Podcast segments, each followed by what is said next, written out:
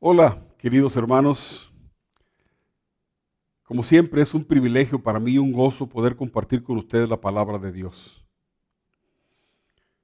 Hoy quiero tocar el tema de la importancia de un templo para Dios. La quiero hacer una, una, una semblanza escritural de la Biblia acerca de la función, de la importancia de los templos, del templo de Dios. Le puse por nombre un templo para Dios. Pero tenemos que eh, entender algunas cosas que son muy, muy importantes acerca de lo que es un templo. Es mucho, muy importante. Yo voy, a dar algunas eh, ideas que quiero analizar y compartir con ustedes acerca del templo de Dios, de lo que es un templo de Dios. En primer lugar, lo más importante que tenemos que entender es que Dios no habita en templos hechos de manos humanas. Dios no habita. Normalmente entendemos como templo una casa, un edificio donde Dios vive, donde Dios está ahí siempre encerradito.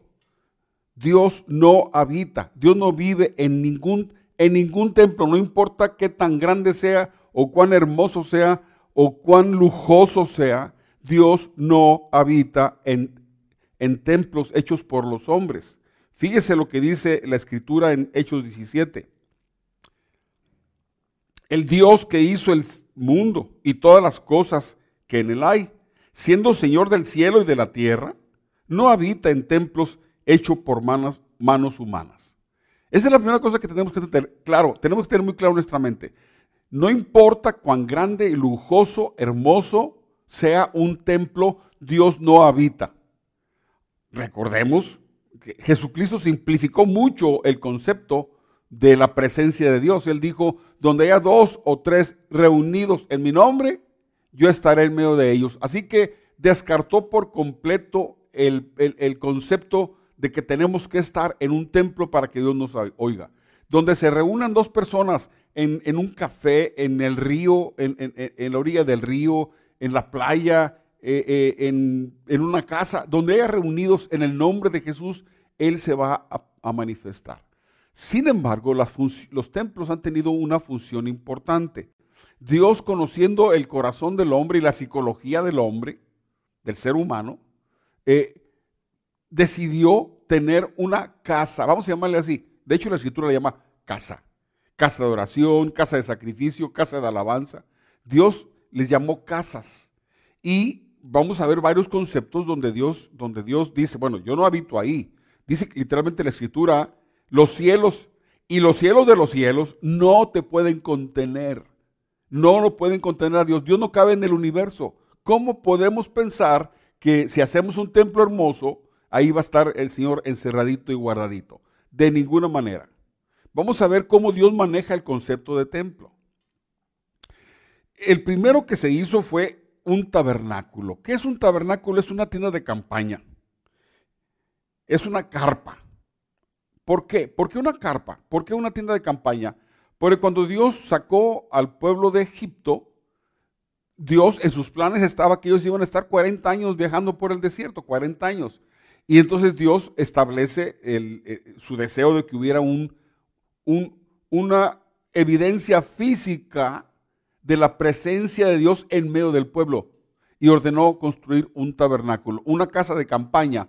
¿Y qué fue lo que pidió? Bueno, pues la, casa de campaña, cuando tú lees eh, el Éxodo, te das cuenta de que estaba hecho por cortinas, pero las cortinas no eran de tela, las cortinas fundamentalmente eran de pieles. Había algunas cortinas de lino, que eran telas, pero la mayoría de lo que era propiamente el tabernáculo eran pieles. Y ahorita hay una enseñanza acerca de eso. Entonces, Dios, eh, queriendo hacerle ver a un pueblo que no conocía a Dios, acuérdense que el pueblo de Israel vivió 400 años, todas las generaciones por 400 años estuvieron bajo la influencia de, de la mentalidad y costumbres egipcias. Y Dios no se había manifestado a ellos. Ellos hablaban del Dios de Abraham, nuestro padre Abraham, y Dios de Isaac y Dios de Jacob. Esto lo conocían, hablaban de él, pero no lo conocían. Así que cuando Dios se manifiesta a través de Moisés y ven su gloria, su poder, eh, su, sabiduría, su, amor, su cuidado, y Dios los saca de Egipto, ellos apenas están conociendo a Dios, no saben exactamente nada de Dios. Van a empezar a conocerlo. Por eso Dios comienza a darles leyes. Y les ordena que construyan un templo movible, una carpa que se moviera. Porque por 40 años el pueblo Israel estuvo moviéndose. Así que les ordenó un templo portátil. ¿Y qué mejor? Pues un tabernáculo. Y le llamó tabernáculo. O casa de campaña, como tú le quieras como tú lo entiendas mejor. Dice la escritura que Dios ordenó a Moisés que le hicieran un tabernáculo. Fíjate cómo está la escritura. Verso Éxodo 25 dice, Jehová habló a Moisés y dijo, di a los hijos de Israel que recojan para mí una ofrenda. De todo hombre que la dé voluntariamente de corazón, recogeréis mi ofrenda. Esta es la ofrenda que aceptaré de ellos. Oro, plata, cobre, azul, púrpura, carmesí, lino fino, pelo de cabras, pieles de carneros teñidas de rojo, pieles de tejones, madera de acacia, aceite para el alumbrado, especias para el aceite de la unción y para el incienso aromático, piedras de ónice y piedras de engaste para el éfod y para el pectoral. Me erigirán un tabernáculo y habitaré en medio de ellos. Conforme a todo lo que yo te muestre, así haréis el diseño del tabernáculo y el diseño de todos los utensilios. Mire, e, es hermoso cómo Dios convoca a su pueblo, dice, dice Dios a Moisés, diles que traigan para mí ofrenda. Diles que traigan, y, que todo hombre dice, fíjese, la, eso es importantísimo. Siempre yo que he hablado, he, hablado de, he hablado de ofrendas, siempre hago énfasis en lo siguiente, de todo hombre que la dé voluntariamente de corazón, de todo hombre o mujer que dé la ofrenda voluntariamente, de corazón, porque Dios ve el corazón de las ofrendas. Acuérdense cuando Jesús estaba en el templo, en el tiempo de Jesús, y pasaban la gente, los ricos, dando bolsas de dinero con oro y plata, y pasó una pequeña, una mujer, perdón, una ancianita viuda, y dio la, ofrenda más pequeña, pero el Señor estaba mirando las ofrendas, y les dijo a los discípulos, ven esa, esa mujer, pues esa dio más que todos ellos. Y la gente se asombró. Dijo, ¿cómo? Si dio la moneda más pequeña. Sí, porque ella dio todo lo que tenía. ¿Qué estaba viendo el Señor? Estaba viendo el corazón. Dios ve el corazón. Cuando tú presentas una ofrenda, no se te olvide. Debes conocer a Dios. Cuando tú presentas una ofrenda, sea diezmo, sea ofrenda, sea primicia, cualquier cosa que haces por Dios, Dios ve las intenciones. ¿Por qué haces lo que haces? Y también cuando no lo haces, también Dios lo ve. Dios conoce perfectamente las intenciones del corazón y aprecia y valora que el hombre lo dé de voluntad, de corazón, por amor a Dios, por respeto a Dios, por gratitud a Dios. Todas las ofrendas están regidas por este principio. Y luego le dijo, y, las ofrendas, lo, que yo, lo que yo quiero es esto. ¿Y qué le estaba diciendo? Pues todos los materiales que iban a ser usados para la construcción de esa casa de campaña, de ese tabernáculo, pieles, eh, eh, eh, lino, o sea, telas de lino y este, aceites para, el, el, incienso aromático, tablas de acacia para la construcción, etc. Dios pidió lo necesario para construir un tabernáculo. Quiero que el templo se elija, el tabernáculo, en base a ofrendas de mi pueblo de mi pueblo. Eso es importantísimo. El, construir, la construcción de un templo es por los hijos de Dios, por los que aman a Dios, por los que de corazón quieren ofrendar y servir y construir un templo para Dios. Acuérdense que todas las naciones, aunque, aunque tienen sus dioses y sus dioses no son Dios, les han elegido templos suntuosos, hermosos, han invertido millones han invertido oro, plata, marfil, maderas preciosas para hacer los grandes catedrales hermosas. Duran años haciendo eso. Sin embargo, Dios dice, de todo hombre, toda persona, voluntariamente, de corazón, nunca van a oír de mi boca que alguien que yo les diga, ¿cuántos dan mil? ¿Cuántos dan diez mil? ¿Cuántos No, Señor. Cada uno dé como propuso en su corazón dice la escritura, porque el que habla al corazón es Dios mismo. Ahorita lo vamos a ver. Y es hermoso cuando construyeron el, tabernáculo. Fíjense lo que hizo Dios. Dios dijo, va a estar mi tabernáculo en un lugar y alrededor todas las tribus. Porque yo quiero estar en medio del pueblo. Yo quiero que todo el pueblo sepa que yo estoy ahí con ellos. Ese ha sido el sentir de Dios siempre. Yo quiero que ellos sepan que estoy en medio de ellos. No soy un Dios lejos, lejano. Soy un Dios que está cerca de su pueblo, cerca de los suyos. ¿Qué más las palabras, qué más que las palabras de Jesús cuando dice, si dos o tres se congregan en mi nombre, yo voy a estar ahí con ellos? Escúcheme la presencia de Dios. Es lo único que dignifica al ser humano. Es la única razón por la que existimos, por tener la presencia de Dios. No hay cosa más grande. No es el lujo, no es la, no es la arquitectura, no es la, la hermosura. Es la presencia de Dios.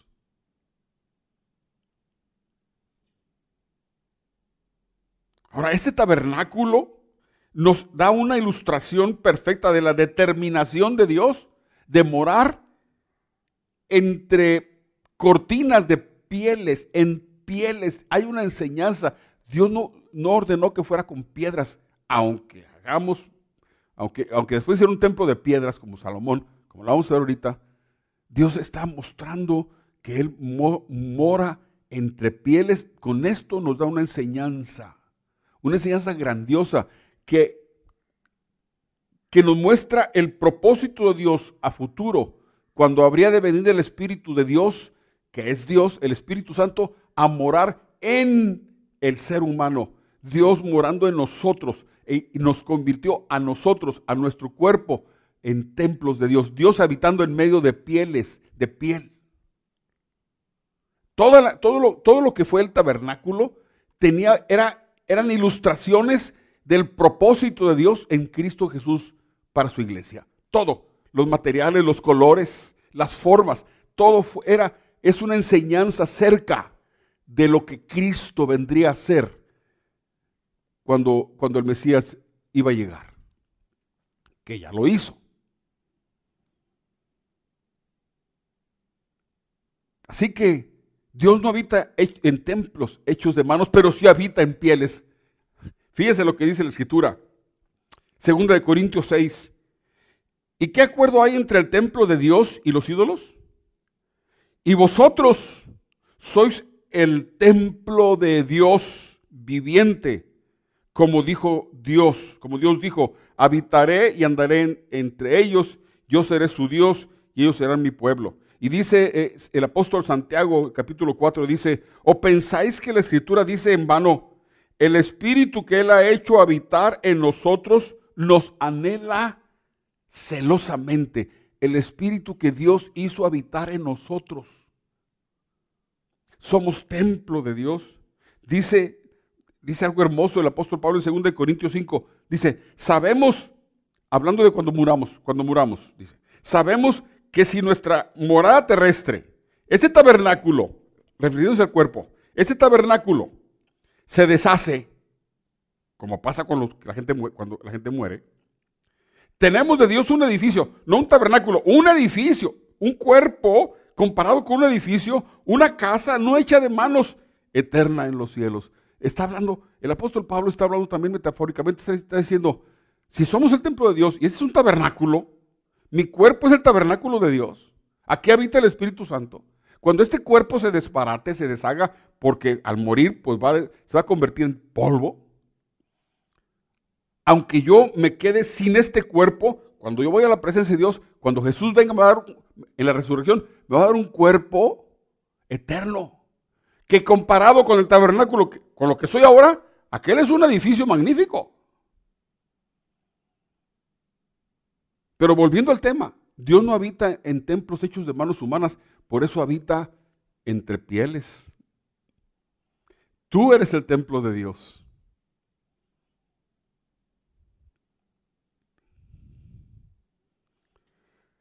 Bueno, pasó el tiempo, pasaron cientos de años, el, templo, eh, el, tabernáculo se envejeció, lo reparaban, no, no nos dice la escritura cómo lo hacían, cómo reparaban, pero obviamente el templo había envejecido, ya tenían, eh, para cuando eh, está el rey David ya como rey, ya el templo ya era sus pieles viejas, eh, las telas usadas, había envejecido, pero el templo de Dios. Y ahí iba la gente, todo el pueblo de Dios iba a ofrecer sacrificios y ofrendas al tabernáculo, donde estaba el tabernáculo. En un momento de su vida, cuando eh, el rey David llegó a ser rey y, tuvo, eh, empezó a construir su, palacio, alguna vez, como todos nos pasa a nosotros, cuando construimos nuestra casita, la empezamos a arreglar nuestra casa y, los que tienen la oportunidad de construirla, de, verla desde el principio, la van construyendo y la van haciendo, y, uno se emociona con su casa y, de repente uno mira su casa y dice, qué bonita casa Dios me dio, qué bonita casa. Y alguna vez David estaba diciendo, qué bonita casa Dios me dio, qué práctica, qué, qué muchos colores, qué, quiero arreglarla más, quiero que esté bonita. Y de repente, en un momento, voltea a David y ve el tabernáculo viejo y le chocó. Digo, ¿qué es esto? Yo viviendo en un palacio y la casa del Señor, Dios entre cortinas. Porque ahí estaba el arca del templo, ahí estaba el arca del pacto, en, el tabernáculo. Entonces, él dijo, bueno, no está bien esto, yo, yo voy a hacer un templo para Dios y voy a hacer un templo impresionante, esplendoroso. Y está el profeta Natán. Y, este. Esto, esto, se encuentra en 1 de Crónicas capítulo 17. No lo voy a leer. Y le dice el David a Natán, el profeta, eh, mira, yo vivo en palacio y, la, y el arca del pacto entre cortinas de pieles. Entiende Natán lo que está diciendo y le dijo, haz lo que tú quieras hacer. Tú eres el rey ¿Quieres una casa de Dios? Hazla, que el Señor está contigo. En ese tiempo, justamente, cuando Dios ve la intención de él, Dios le habla a Natán y dice, dile a David que no, que él no me va a elegir un templo. El que me, porque, porque él es un hombre de guerra y ha matado a mucha gente y yo, yo voy a levantar a uno de sus hijos, hablando de Salomón, y él va a elegir un templo para mí un templo donde esté mi nombre, una casa donde esté mi nombre. Y David entiende, ah, ok, yo no puedo hacerlo por mi condición de guerrero. Pero mi hijo sí. Pero dijo, dijo David, una cosa voy a hacer. Voy a empezar a juntar los materiales para que cuando mi hijo, cuando Salomón iba a ser rey, era, era, era muy jovencito. Voy a preparar todo lo mejor para mi Dios todo lo mejor. Y mandó traer maderas finas, empezó a amontonar mármol, empezó a amontonar eh, oro, plata, eh, hierro para los clavos, eh, telas. Empezó a, hacer, usted puede leerlo en crónicas, amontonó mucho, mucha riqueza para construir la casa del Dios viviente. Y leemos en, en Primera de Crónicas capítulo 22. Dice así, y dijo David, aquí estará la casa de Jehová, de Jehová Dios, y, y aquí el altar del holocausto para Israel. Más adelante, en el verso 5 dice, David se, se decía, Salomón mi hijo es muchacho y de tierna edad y la casa que ha de edificar a Jehová ha de ser magnífica por su excelencia, para renombre y honra suya en todas las tierras. Ahora pues yo haré los preparativos necesarios e hizo David grandes preparativos antes de su muerte. Llamó entonces David a Salomón su hijo y le mandó que edificara casa a Jehová, Dios de Israel, y le dijo David a Salomón, hijo mío, en mi corazón tuve el propósito de edificar un templo dedicado al nombre de Jehová mi, Dios. No escribí lo demás, pero sigue leyendo, sigo leyendo en el verso 11. Ahora pues, hijo mío, Jehová esté contigo y seas prosperado para que edifiques la casa de Jehová tu Dios, como él ha dicho de ti. Que Jehová te dé entendimiento y prudencia para que cuando gobiernes a Israel, guardes la ley de Jehová tu Dios. Entonces serás prosperado si cuidas de poner por obra los estatutos y los decretos que Jehová mandó a Moisés para Israel. Y luego le dice, esfuérzate pues y cobra ánimo, no temas ni desmayes. ¿En qué? En construir la casa del Dios de Israel. Ese es el consejo. Ya preparé todo. Esfuérzate, número uno. Esfuérzate. ¿Sabes qué? Esfuérzate. Trabaja duro. Cobra ánimo. No te desalientes. Lo que vas a ver tú al principio son montones de, montones de madera y montones de oro y de plata, pero no hay nada. No, no, cobra, ánimo. No tengas miedo. Fíjense los consejos. Primero, esfuérzate. Segundo, anímate. Tercero, no tengas miedo. Y por último, no te desalientes, no desmayes hasta que la obra esté terminada. ¿Y sabe qué pasó? Pues Salomón se puso a construir. No solo, no solo usó el material que tenía de su padre, de David, sino que él también metió más, más riqueza para hacer un templo que fuera famoso en el mundo. Porque los templos manifiestan el amor y la fe que un pueblo tiene por Dios. Aunque muchos construyen templos a sus dioses que no son Dios, pues están mostrando su amor y respeto por el Dios en el cual creen. En el caso de, de, Salomón, David, ellos sabían, conocían al Dios viviente. Así que tenían que, para ellos, tenían que ser la cosa más hermosa y más grande. En 2 de Crónicas capítulo 7, verso 12, Dios le habla a Salomón y le dice así, entonces apareció Jehová a Salomón de noche y le dijo, yo he oído tu oración y he elegido para mí este lugar como casa de sacrificio. No le llamo templo, casa de sacrificio donde todo el pueblo de Israel va a venir a presentar sus ofrendas, sus sacrificios por el pecado, por sus, por sus faltas, van a venir a, aquí, a este lugar. Y yo, yo he elegido, yo, dice Dios, yo he, he elegido. Es un principio muy importante. Cuando alguien quiere construir un lugar para Dios, un templo para Dios, una casa para Dios, tienes que decirle, Señor, muéstrame el lugar que has elegido.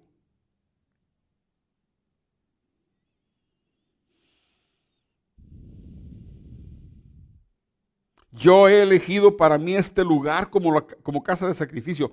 Y luego aclara, si yo cierro los cielos para que no haya lluvia, y si mando a la langosta que consume la tierra, o si envío pestilencia o, o pandemia a mi pueblo, si se humilla mi pueblo sobre el cual mi nombre es invocado, y oran y buscan mi rostro, y se convierten de sus malos caminos, entonces yo oiré desde los cielos, perdonaré sus pecados y sanaré su tierra.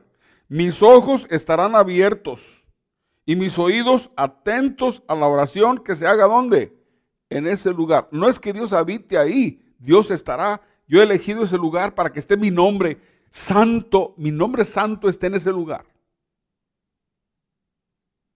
¿Y qué va a pasar? Que yo voy a poner atención cuando alguien venga a ese lugar yo voy a estar atento mis ojos y mis oídos y mi corazón para estar oyendo. Y si alguna vez castigo a la tierra, castigo a mi pueblo y traigo sobre ellos plagas y traigo sobre ellos la sequía, pero si mi pueblo viene a este lugar y clama a mí y se arrepiente de sus pecados, entonces yo sanaré su, perdonaré su pecado y sanaré su tierra. Escúcheme un principio grandísimo. Dios no respeta el templo por sí mismo, Dios respeta al pueblo que lo obedece. Cuando el pueblo eh, eh, se apartó de Dios, el, pueblo fue, el, templo fue destruido con toda su, su gloria y su oro y su plata y sus maderas preciosas. El templo fue destruido porque para Dios lo que importa es un pueblo obediente. Pero Dios dijo, está bien, yo quiero que haga, haz el templo. Así como lo propuso, lo propuso David en su corazón, por amor a mí, por respeto a mí, muy bien, hágalo. Y yo voy a estar atento a la oración en ese lugar. Y si vienen, y si, y si el pueblo se porta mal, los voy a castigar. Pero si se arrepienten y en este lugar claman, yo los voy a oír.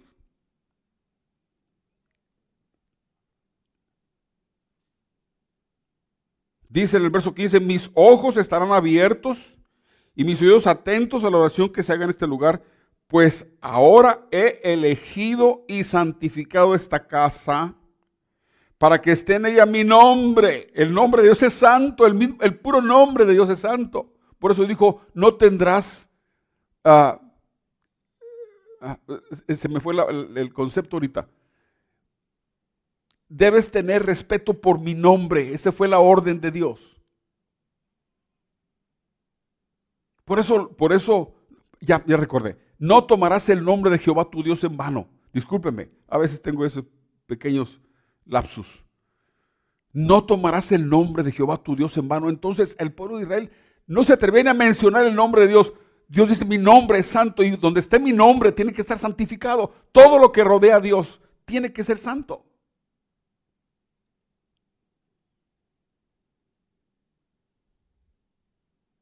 Vuelvo a leer el 16. Pues ahora he elegido y santificado esta casa para que esté en ella mi nombre para siempre, y mis ojos y mi corazón estarán ahí, ahí, para siempre. Así que cuando el pueblo tenía problemas o, había que pedir perdón o arrepentirse o clamar por, por ayuda, iban a ese lugar y clamaban a Dios y Dios oía su oración. Desgraciadamente, desgraciadamente, el pueblo se olvidó de Dios. Empezaron a hacer prácticas idolátricas empezaron a hacer toda clase de injusticia, se dejaron llevar por sus pasiones, por la avaricia, por el materialismo, se hicieron vanos el pueblo de Dios y por más que Dios envió profetas para exhortarlos, para pedirles, eh, animarlos a que se arrepintieran, que Dios les dijo, voy a traer castigo, si no se arrepienten lo voy a castigar y, y lo voy a mandar en, esclavitud a otras naciones, arrepiéntanse y, y no hicieron caso.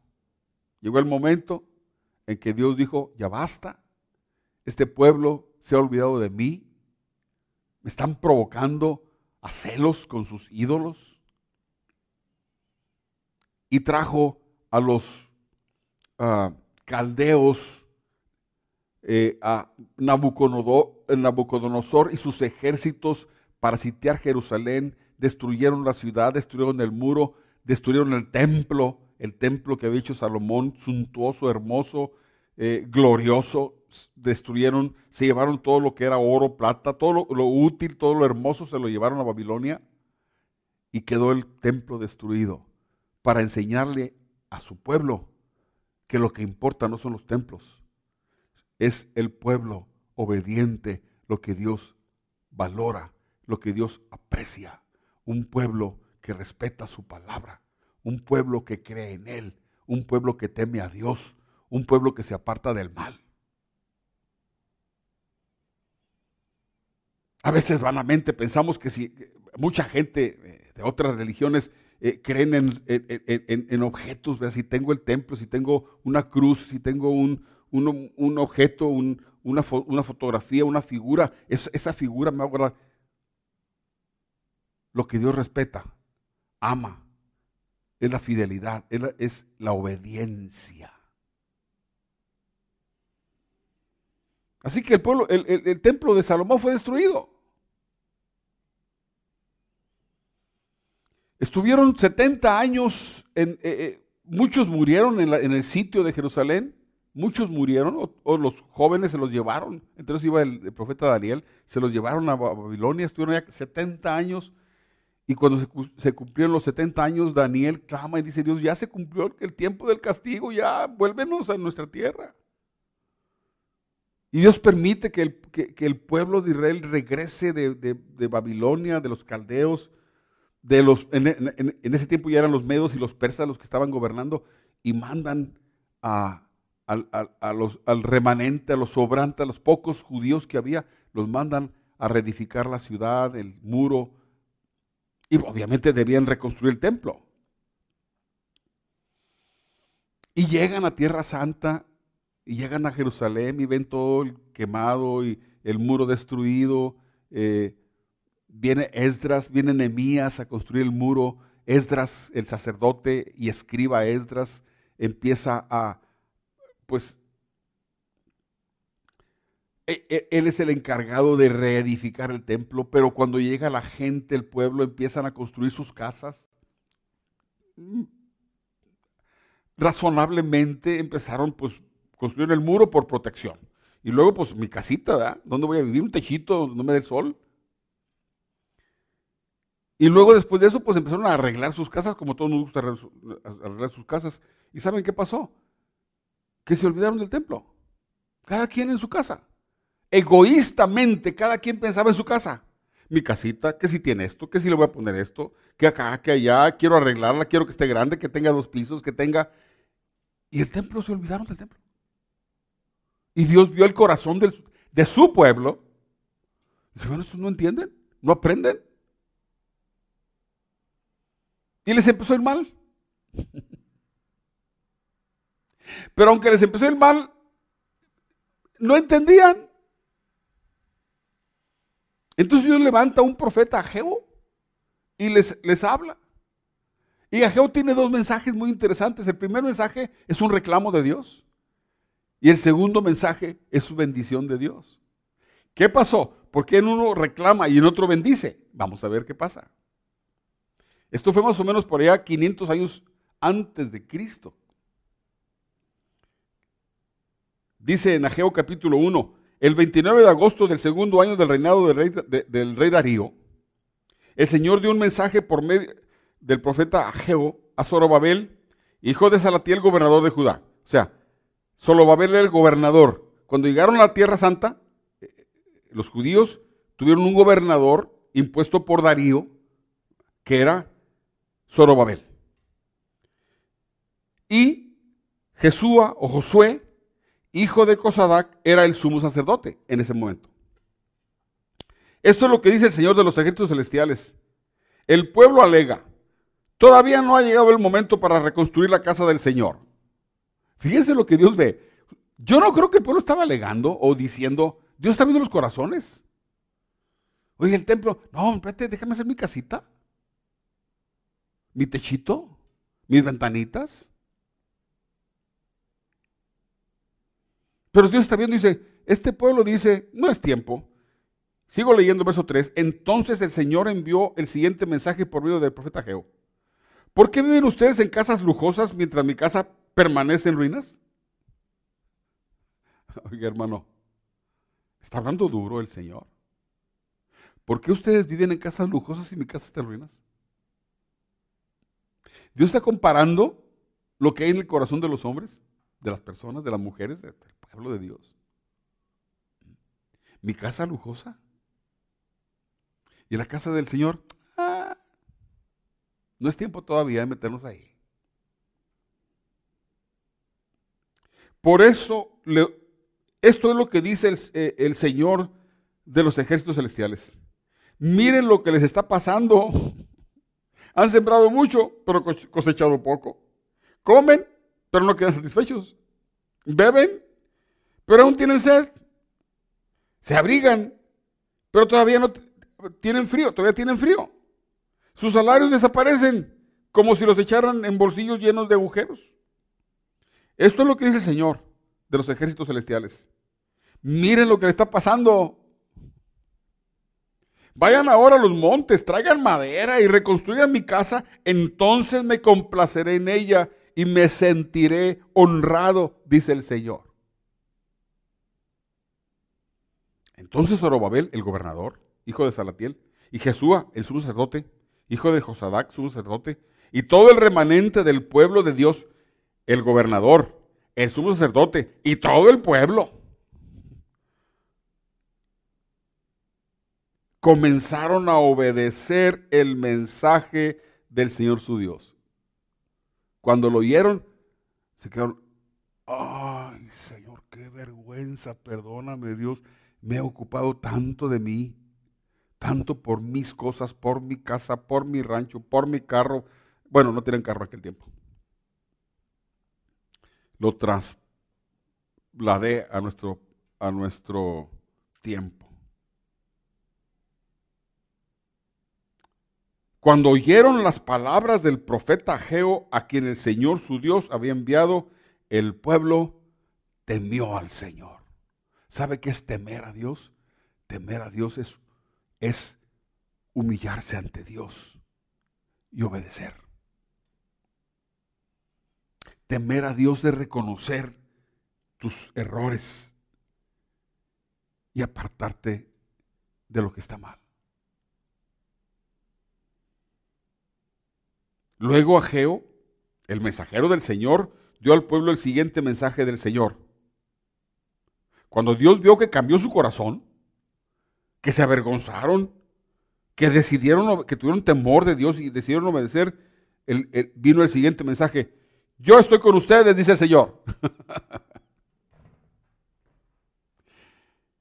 ¿Qué promesa más grande puedes tener un hombre, una mujer, una persona que te diga Dios, yo estoy contigo. Yo no quiero más nada en este mundo más que esa frase de Dios para mí. Que Dios me diga, yo estoy contigo.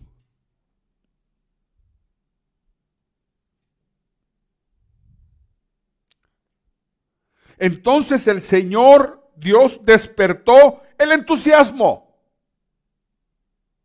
¿Oye eso?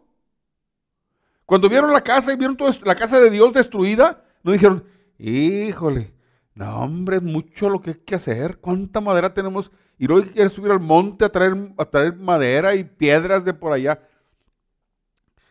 Entonces el Señor, Dios, Dios, Dios, no, no, no Esdras, no Zorobabel, no eh, Nemías, no Ageo, Dios movió el corazón, despertó el entusiasmo de Zorobabel, hijo de Salatiel, y gobernador de Judá, y de Jesúa o Josué, hijo de Josadac, el sacerdote, y, oiga, y de todo el remanente del pueblo de Dios. Dios los despertó. Dios despertó el entusiasmo, se entusiasmaron, dijeron, sí, sí, vamos a construir, vamos a hacerlo. Si el Señor está demandando que lo hagamos y Él está con nosotros, hagámoslo comenzaron a trabajar en la casa de Dios, el Señor de los ejércitos celestiales. Es el primer capítulo de Ageo, capítulo 2 de Ageo. Oiga, pero lo importante es que tú veas, discúlpeme, pero eh, es hermoso conocer a Dios. Cada vez que descubres el corazón de Dios, hermano, tienes que llorar. Cuando el pueblo empieza a construir, y empieza, obviamente, que se, cuando se va a construir un templo o una casa, ¿qué se pone primero? Pues los cimientos, ¿verdad? Pero cuando Dios vio, primero, que cambió su corazón, dijo, promesa, yo estoy con ustedes. ¿Sabes qué significa yo estoy con ustedes? Yo te voy a dar todo lo que necesitas. Yo te voy a dar todos los recursos. Yo te voy a dar toda la protección yo voy a hacer el camino llanito para que no batalles. Yo estoy con ustedes. No están solos. Esa es la palabra de ánimo más grande que un ser humano puede tener.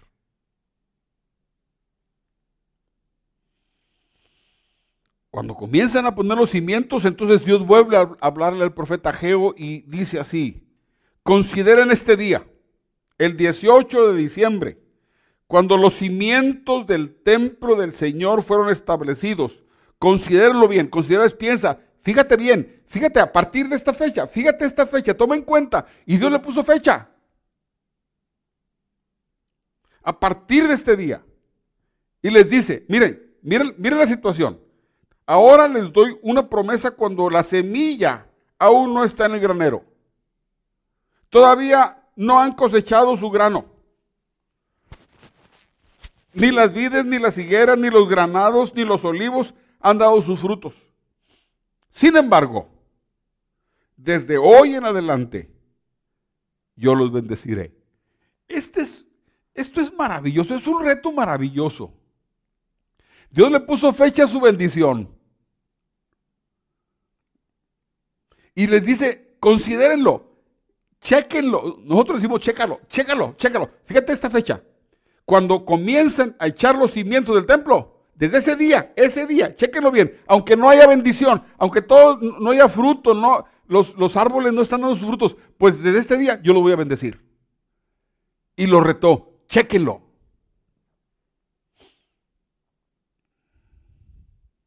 Primero Dios le da un, una exhortación y después una promesa. Y después les dice, ahora van a tener comida, ahora van a tener todo lo que necesitan, no solo para el templo, para ustedes. Desde el día que ellos decidieron temer a Dios, Dios les dijo, yo estoy con ustedes. Y desde el día que comenzaron a echar los cimientos, dijo, considérenlo, aunque todo lo vean en ruinas, desde este día, chequen la fecha, yo lo voy a bendecir. ¿A poco no es emocionante conocer a Dios? Este es tu Dios. Este es el Dios en que tú has creído y confiado.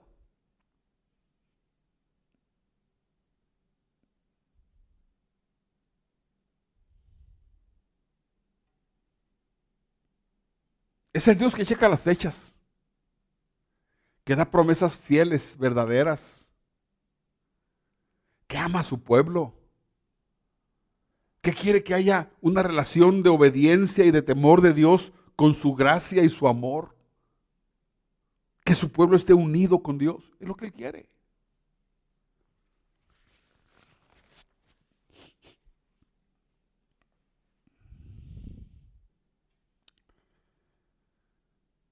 Cuando Cristo Jesús viene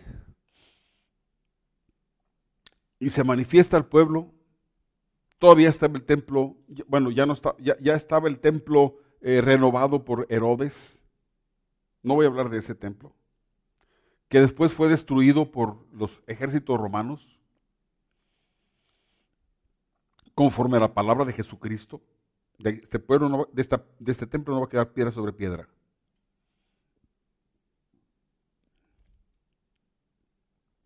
Cuando Jesucristo está en, Jerusalén predicando y sanando enfermos, yendo fuera demonios, resucitando muertos y predicando la palabra y, mucha gente empieza a creer en Jesús.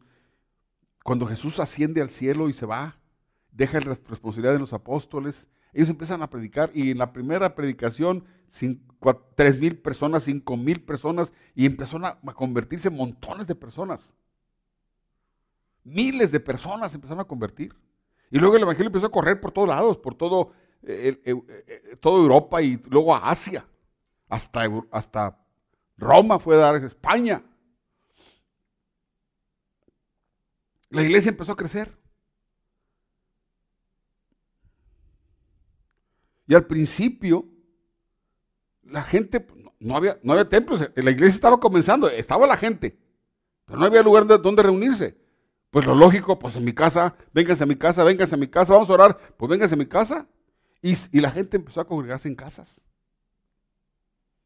Mire, mire este ejemplo en 1 Corintios capítulo 16. Las iglesias de la provincia de Asia les mandan saludos. Aquila y Priscila los saludan cordialmente en el nombre del Señor, como también la iglesia que se reúne en la casa de ellos. Así que los primeros, vamos a llamar así, templos, por decirlo así, casas de oración, casas de alabanza, casas donde se predicaba la, palabra de Dios, donde se enseñaba la palabra de Dios, eran las casas de los hermanos. ¿Sí? Pero cuando empezaba a crecer y a crecer y a crecer, oye, si ahorita las casas son pequeñas, en aquel tiempo también eran pequeñas. O más pequeñas. Dice Colosenses capítulo 4, saludad a los hermanos que están en la Odisea, como también a ninfas y a la iglesia que se reúne en su casa. Pues aquí tenemos otro hermano que, que juntaba a la gente en su casa.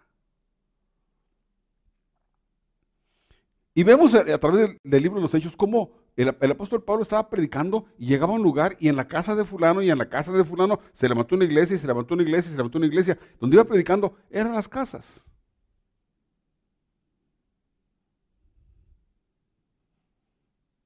Pero luego, ¿qué pasó? Lo que pasó fue que pues, eran demasiados cristianos, demasiados convertidos, ignorantes de la palabra de Dios. No solo eran judíos, eran los no judíos, los gentiles, que se empezaron a convertir a Cristo. Y tenían 12 apóstoles, y luego Pablo, eh, eh, Pablo 13, y luego Timoteo, y luego Epafras, eh, Epafrodito, y luego se empezaron a levantar unos pocos maestros de la palabra.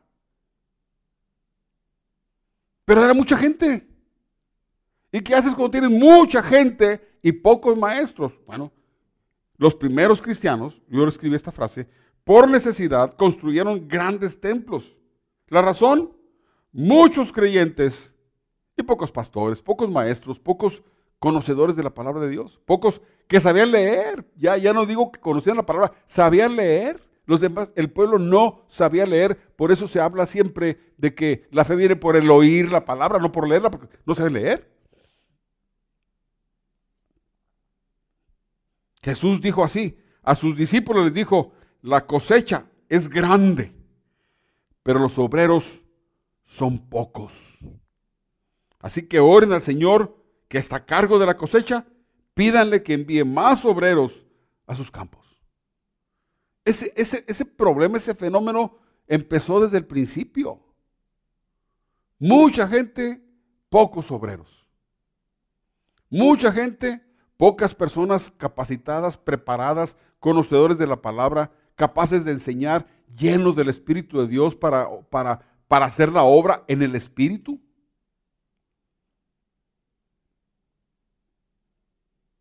Entonces la gente dijo, bueno, pues la lógico, siempre usamos la lógica. ¿Qué hacemos? Pues hagamos un templo, pues grande, porque nomás hay un predicador, un maestro, un... Pues hagamos. Y empezaron a construir templos, grandes templos, para que la gente cupiera. Y era uno el que hablaba y todos los demás oyendo. Grandes templos. Y empezaron, no solo a eso, empezaron a hacer templos por respeto a Dios, por amor a Dios, por temor de Dios, por gratitud a Dios, suntuosos, lujosos, grandes. Empezaron a pasar las grandes catedrales. Y todas las religiones tienen sus templos grandes, hermosos, arquitecturas preciosas. Y el pueblo cristiano, pues no se quedó atrás, también empezaron a construir templos grandes, fastuosos. Tenemos eh, en México eh, templos de la iglesia católica forrados por dentro tienen oro en, los altares, todo eso. En Cholula se dice, no las he contado, que hay 365 iglesias. Es un pueblito de Puebla, del estado de Puebla, un pueblito que se llama Cholula. Hay 365 iglesias. Y cada iglesia tiene su santo y cada santo le hace su fiesta. Así que todos los días oyes oh, cohetes y cohetes porque le toca un santo, le toca al día siguiente le toca a otro y a otro y a otro y a otro. Y está lleno templos de todo tipo, de todo tamaño.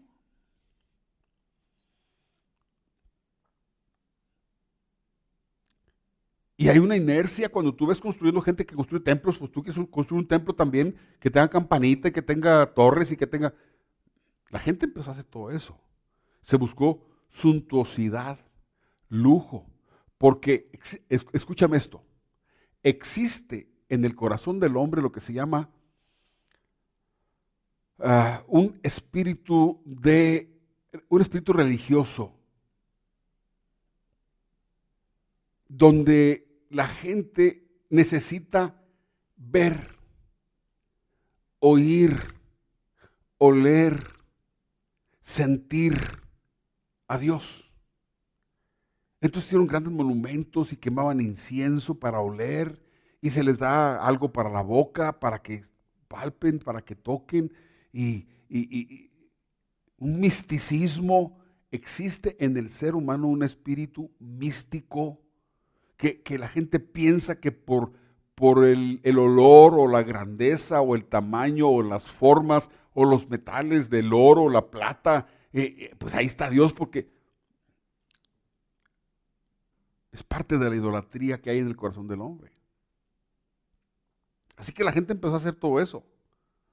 Pero ni el olor, por eso se llaman religiones sensuales, porque apelan a los sentidos humanos, a lo que veo, a lo que oigo, a lo que huelo, a lo que palpo, a los colores, a la grandeza, a la, a la hermosura, a la belleza. Pero acuérdate que Dios no habita en templos hechos por manos humanas. Y Dios no respeta los templos, Dios respeta a la gente que, la, que los obedece. Que obedece a Dios, que ama a Dios, que respeta a Dios. Y aunque sabemos que tenemos necesidad de un lugar para reunirnos, todas las gentes, lo vamos a ver ahorita, siempre, siempre el pueblo de Dios se reunía. Dice en Hebreos, no dejando de congregarse como algunos tienen por costumbre, tenemos que seguir congregándonos y obviamente, pues, tenemos que buscar, yo diría ahora, funcionalidad, donde quepa la gente, donde la gente esté, pueda eh, oír la palabra atentamente, sin distracción, donde la gente pueda adorar con libertad, donde la gente pueda ponerse a orar, gritar a Dios, llorar delante de Dios, eh, con tener libertad espiritual para buscar al Señor, necesitamos un lugar. Y Dios, por la gracia de Jesucristo, se manifiesta donde están dos, dos, dos, o tres, o mil. Pero Dios, Dios, dice donde haya dos o tres, vamos más allá.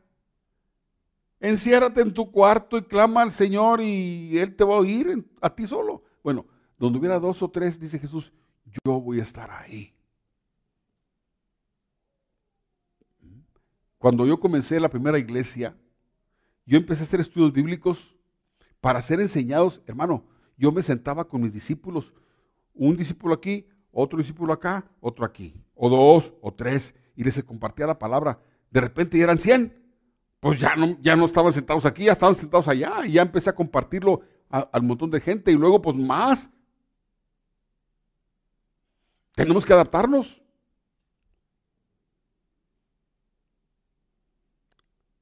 Así que aunque en, otros años se buscó elegancia y suntuosidad y grandeza, en la actualidad necesitamos funcionalidad. Dice en Hebreos 10, pensemos en maneras de motivarnos unos a otros a realizar actos de amor y buenas acciones. Y no dejemos de congregarnos como lo hacen algunos, sino animémonos unos a otros, sobre todo ahora que el día de su regreso está cerca. Sabemos que la pandemia ha impedido que nos juntamos, que nos juntemos. Tenemos la necesidad de vernos, tenemos la necesidad de sentirnos que la comunidad está unida. Tenemos la necesidad de abrazarnos, de convivir, de apoyarnos mutuamente, de sentir el amor de unos con otros. El amor genuino, el amor de Dios que habita en nuestros corazones por el Espíritu Santo que nos fue dado. Pero también dice la Escritura, a veces hay tiempos de abrazar y tiempos de abstenerse de abrazar. Y ahorita es tiempo de abstenernos de abrazar, pero vienen tiempos en que vamos a podernos abrazar. Yo espero y confío en Dios que pronto, no sé, dos, tres meses, cinco meses podemos reunirnos. Escúchame, no tiene caso que nos reunamos 30 personas y los demás lejos. Estamos anhelando el día en que, nos, en que, digan, ¿saben qué? Pueden reunirse toda la, toda la gente. ¿Por qué? Porque, porque estamos vacunados, por lo que sea. Ya pueden reunirse. Ok, vamos. Cuando digan, pueden, pueden reunirse todos, sin riesgo, vamos a reunirnos. La palabra va a seguir siendo predicada, la palabra va a seguir siendo enseñada, el amor va a seguir fluyendo. No dejes que tu fe se apague. Me dijeron, escúchame, me dijeron de una persona hace, hace tiempo, me dijeron, pues este hermano dijo que era cristiano y ahora ya no es cristiano. Y yo le dije, y yo le dije, ¿por qué? Dice, pues es que posiblemente porque vio que otros cayeron en pecado, él también se apartó. Yo le dije, una persona que conoce a Cristo Jesús no se aparta por culpa de otros. Olvídalo, es un pretexto. Yo sé en quién he creído. Y no me importa si los demás abandonan a Jesús. Yo conozco a Jesús. Yo creo en Jesús. Él es mi Señor, Él es mi Dios. Y no importa lo que hagan los demás, a mí no me importa. Yo, yo camino con Él, vivo para Él y voy a encontrarme con Él.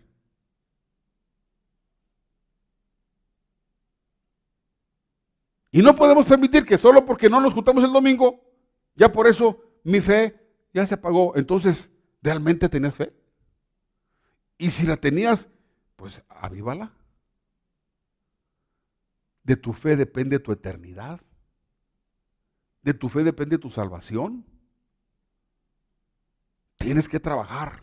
Jesús dijo, trabajen por la comida que es para vida eterna. Trabajen para allá, para la eternidad. Trabaja en tu vida, en tu familia. Así que tenemos que motivarnos unos a otros. Recordando las palabras preciosas de Jesús en Mateo 18, 20, porque donde están dos o tres congregados en mi nombre, ahí estoy yo en medio de ellos.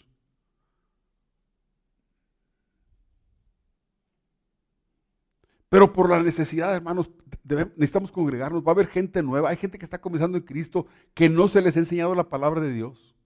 Que no hay quien se siente con ellos para enseñar la palabra de Dios.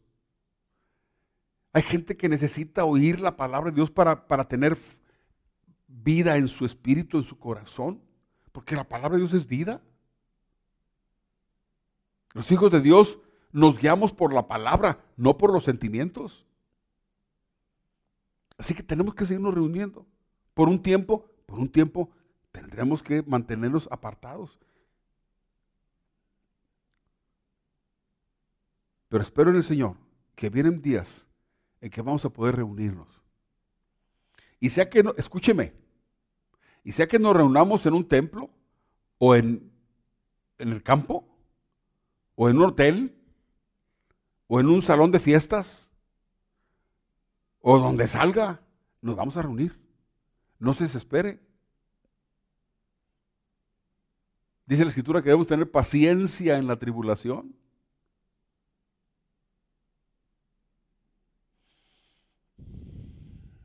Yo les comenté la vez pasada que hemos tomado una decisión, hemos orado y hemos tomado una decisión y estamos esperando, eh, confiando en que Dios nos está guiando. Por más de casi un año hemos estado pagando renta por ese local y no, no vemos.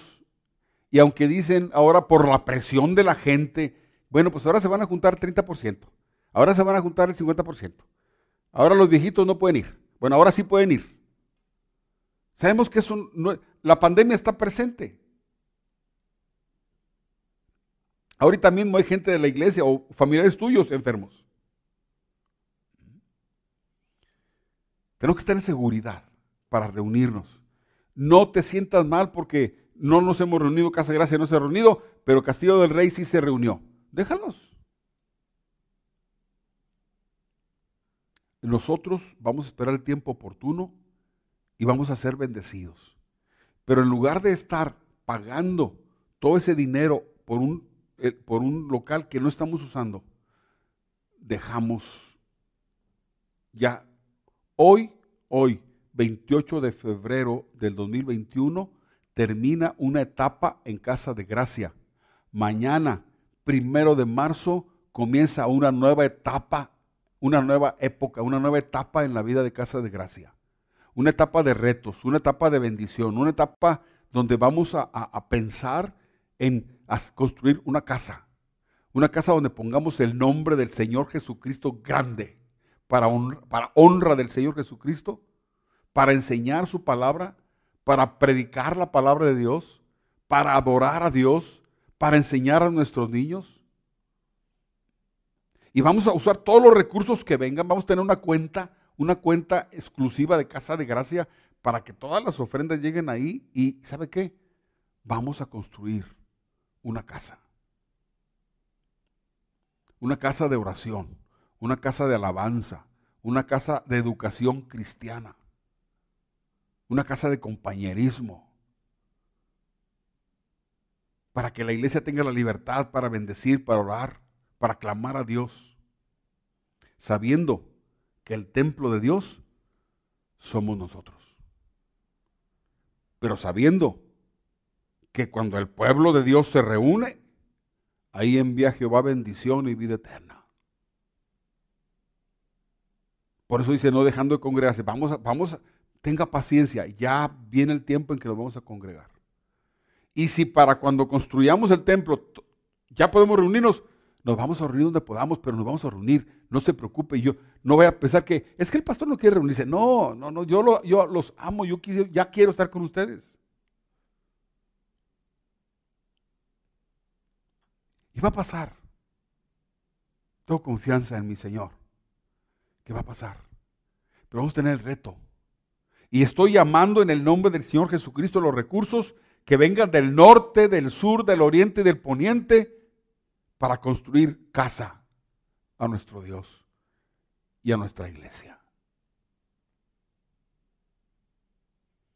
Hoy se cierra una época, una etapa en la vida de Casa de Gracia. Nos hemos cambiado ya varias veces. Y cada vez que nos cambiamos vamos a un lugar mejor.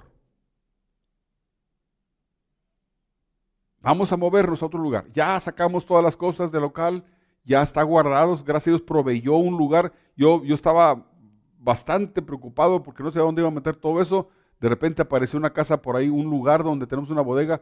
Metimos todo y hasta me podemos meter todavía 14 elefantes más. Pero Dios proveyendo, Dios abriendo y todos los recursos que vengan van a ser. Vamos a enfocarlos aparte. También vamos a tener cuidado de nuestra gente. Siempre lo hemos hecho, por eso nos llamamos casa de gracia. Vamos a seguir bendiciendo y ayudando a nuestra gente, a nuestros hermanos, a los que están en necesidad. Eso no va a cambiar. Pero los recursos extras que vengan van a ser para edificar. Y yo espero, si el Señor está en esto, que Dios despierte el corazón de sus hijos, despierte el espíritu, el entusiasmo de sus hijos para decir, hagámoslo en el nombre del Señor. No es que yo los, los convoque, es que el mismo Señor los convoque. Y pronto, más pronto de lo que usted se imagina, vamos a estar edificando. Y las bendiciones, así como hemos visto, si Dios se agrada de, nuestros, de nosotros, nos va a permitir bendiciones a nuestras vidas y también para edificar. Hoy termina una época, un capítulo en la vida de Casa de Gracia. Mañana, primero de marzo del 2021, comienza una nueva época de retos, de esperanza. Yo no estoy desanimado, estoy muy entusiasmado. ¿Sabe qué? En el pasado mucha gente me decía, ¿por qué no construyen? Y yo no sentía en mi corazón. Yo no sentía, no es el tiempo. No es Pues ahora creo que es el tiempo y vamos a aprovechar ese tiempo que estamos, que estamos separados. Bueno, estamos separados, bueno, pues aprovechemos, tomemos ese dinero e invirtámoslo en construir para, para, para Casa de Gracia. No buscamos renombre, no buscamos orgullo, vanidad, no estamos buscando impresionar a otros, no estamos compitiendo con nadie. Estamos buscando el bien de nuestra iglesia. Y que los recursos se usen para nuestra iglesia y cuando hayamos pagado las deudas de la iglesia y hemos edificado, usaremos estos recursos para bendecir al pueblo. Porque estamos aquí de paso, somos, somos peregrinos, nuestra riqueza, nuestra casa eterna está allá en los cielos.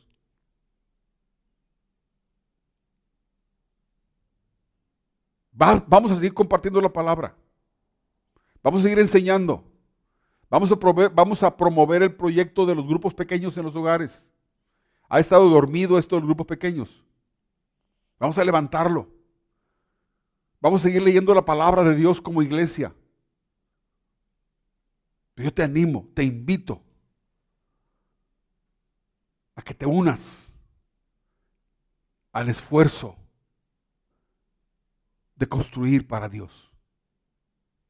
Tenemos ofertas ahorita. Dos personas han dicho, yo aporto, yo aporto, yo quiero.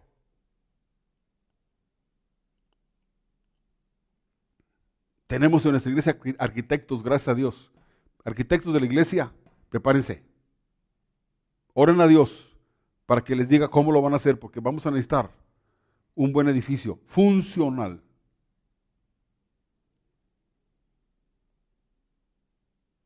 El próximo domingo, 7 de marzo, voy a convocar en la tarde, como por ahí 5 o 6 de la tarde, se les va a avisar la hora.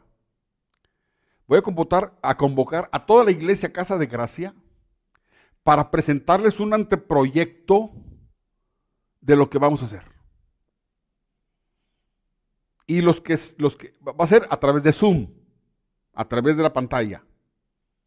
Y todos los que se conecten, yo voy a conocer que Dios te motivó y que tú estás diciendo, si tú apareces ahí o tu nombre aparece ahí en la pantalla, quiere decir que tú estás diciendo, cuenta conmigo.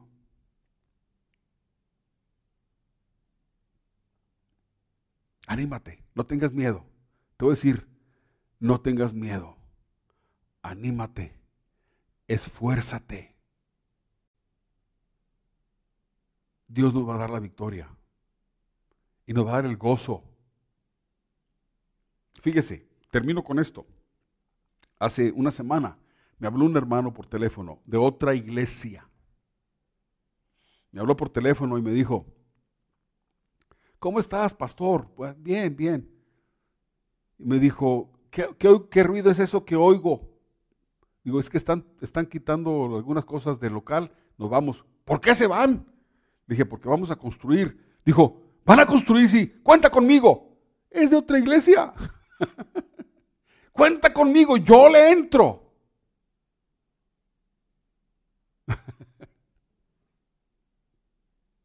Dios va a mover corazones. En San Luis, el nuevo nacimiento, compraron un terreno. ¿Y sabe qué? La gente empezó a dar estufas, planchas, alguien de un carro, otro de un terrenito que tenía chiquito. Empezaron a llevar cosas porque el dueño del local del, terreno dijo, páguenme como puedan, tráiganme las cosas, yo después las viendo. Y la gente empezó a dar, pum, pum, pum, trayendo objetos de valor, al, anillos y de, todo. ¿Cuánto por esto? Pues órale, mételo y pum, pum. Y pagaron el terreno. Ahorita tiene un templo. Y es una iglesia económicamente, yo diría, poquito más bajo que nosotros.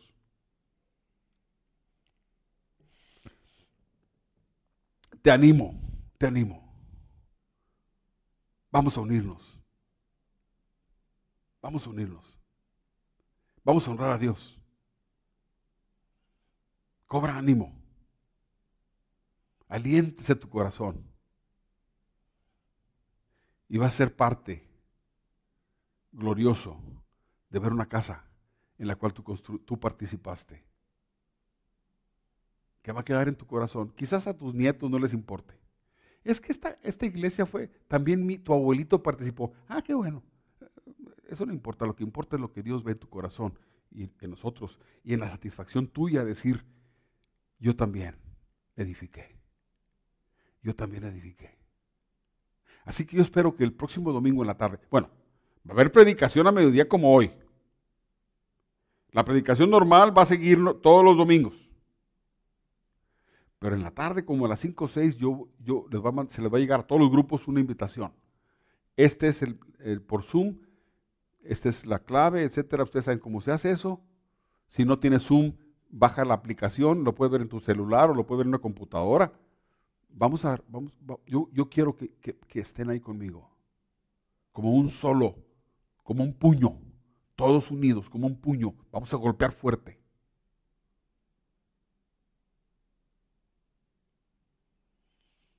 quiero un representante de cada familia, sea el esposo, la esposa, la hija o el hijo, o todos juntos. ¿Vas a estar ahí? Te invito. Se te va a enviar la invitación a los grupos, a todos los grupos. Y si me estás oyendo y no estás en un grupo, pues llama al teléfono de la iglesia que está anunciado ahí y di, eh, mándenme información. Y yo estoy convocando a los recursos, que Dios traiga recursos del norte, del sur, del oriente, del poniente en el nombre del Señor Jesucristo y van a llegar y vamos a tener ese lugar para honra y gloria de Dios y para edificación de la casa, de casa de gracia.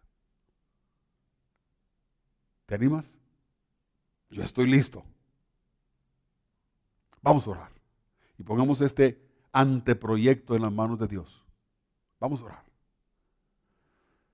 Amado Padre, en el nombre de Jesucristo te damos gracias por tu palabra y vemos la importancia de que es tener una casa para tu pueblo, una casa donde se honre tu, tu nombre y donde se enseñe tu palabra y sea casa de oración y casa, sea casa de alabanza y sea casa de educación para tu pueblo, para tus niños, para tus jóvenes, para tus adultos, para tus ancianos.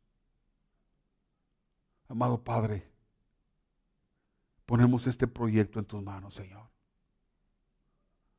Despierta el corazón de tus hijos en el norte y en el sur, en el oriente y en el poniente para que envíen sus recursos, que serán usados para levantar esta casa que necesitamos. Gracias, porque tenemos confianza y esperanza en ti. Tú eres nuestra fuerza.